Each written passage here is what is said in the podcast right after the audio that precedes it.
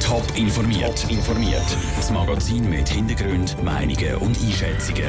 Jetzt auf Radio Top.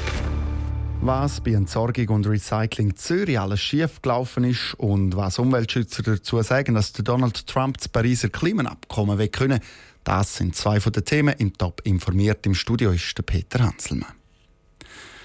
Es könnte ein Wirtschaftskrimi sein. In einem Safe in einem Büro liegt eine schwarze Kasse. In der verschwindet Geld, das ihnen aufgeführt wird. Der Chef vom Büro der leistet sich auf Firmenkosten ein teures Privatauto. Auch sieben Kadermitarbeiter brauchen ihr Geschäftsauto privat. Es geht um untreue Amtsführung. Es könnte ein Wirtschaftskrimi sein. Und ist es so passiert bei Entsorgung und Recycling Zürich. Schon letzte Woche ist der Direktor freigestellt worden. Heute ist das mit der schwarzen Kasse ins Licht gekommen. 215.000 Franken sind ihn. Woher das Geld kommt, ist noch unklar. Es könnte aber sein, dass sie gefüllt worden ist mit Geld, das eingekommen ist, wenn zum Beispiel Geschäftsautos verkauft worden sind.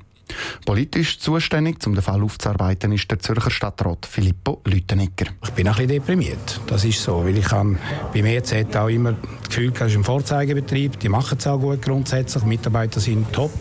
Und dass jetzt so eine, so eine unschöne Geschichte auffliegen, das äh, tut mir leid und deprimiert mich auch. Es läuft eine Strafuntersuchung und es soll noch eine externe Untersuchung eingeleitet werden, um den ganzen Fall aufzudecken. Was mit den sieben weiteren Kadermitarbeitern passiert, die das Geschäftsauto privat gebraucht haben, sei noch nicht klar.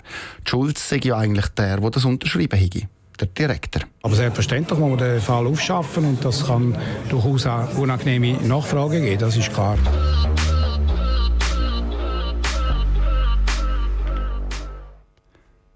Soll ein Anklagter straffrei davonkommen, nur weil er andere verpfiffen hat?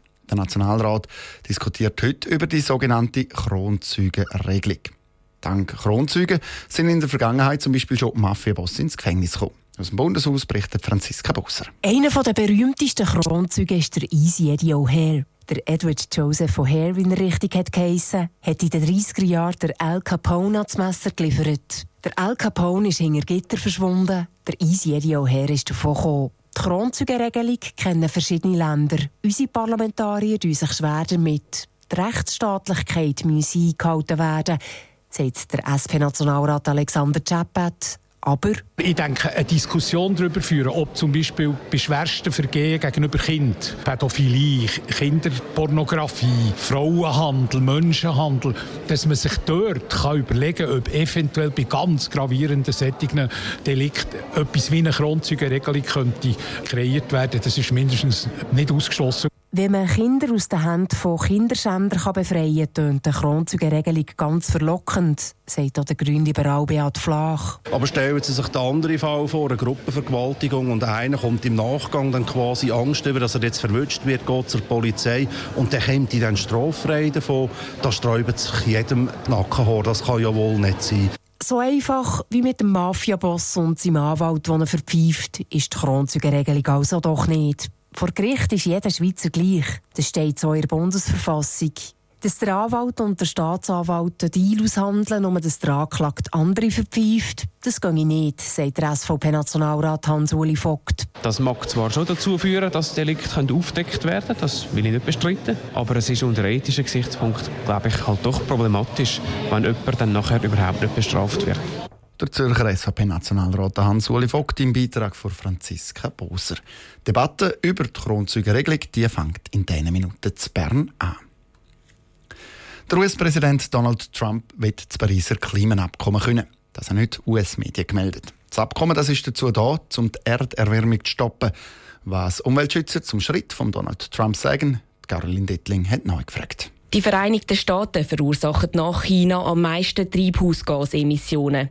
Der ehemalige US-Präsident Barack Obama hat diesen Einfluss reduzieren und hat das Pariser Klimaschutzabkommen unterschrieben.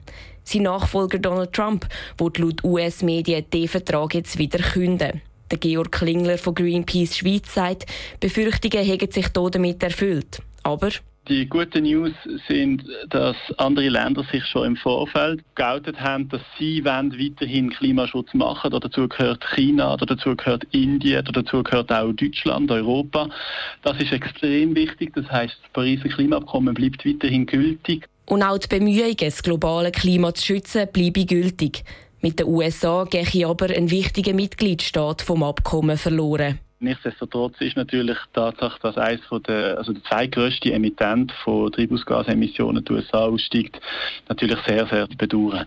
Der Donald Trump hat schon in der Vergangenheit mit dem Austritt der USA aus dem Klimaschutzabkommen gedroht. Er zweifelt an der Echtheit vom Klimawandel. Der sei nicht wissenschaftlich erwiesen und darum auch keine wirkliche Bedrohung für die Welt. Der Beitrag von Caroline Dettling. Der Entscheid vom US-Präsident Donald Trump der ist aber noch nicht definitiv.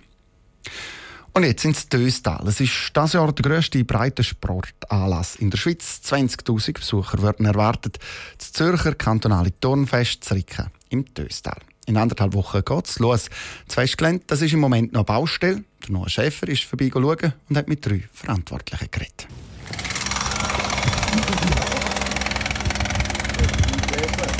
Hans-Peter Meyer, Sie sind der OK-Präsident OK des kantonalen Turnfest. Was erhofft man sich von dem Turnfest ganz genau? Wir erhoffen uns natürlich, dass die Gemeinschaft, die Talschaft zusammensteht und dass gemeinsam das Fest stemmt. Das ist eine Herausforderung für das Döstal.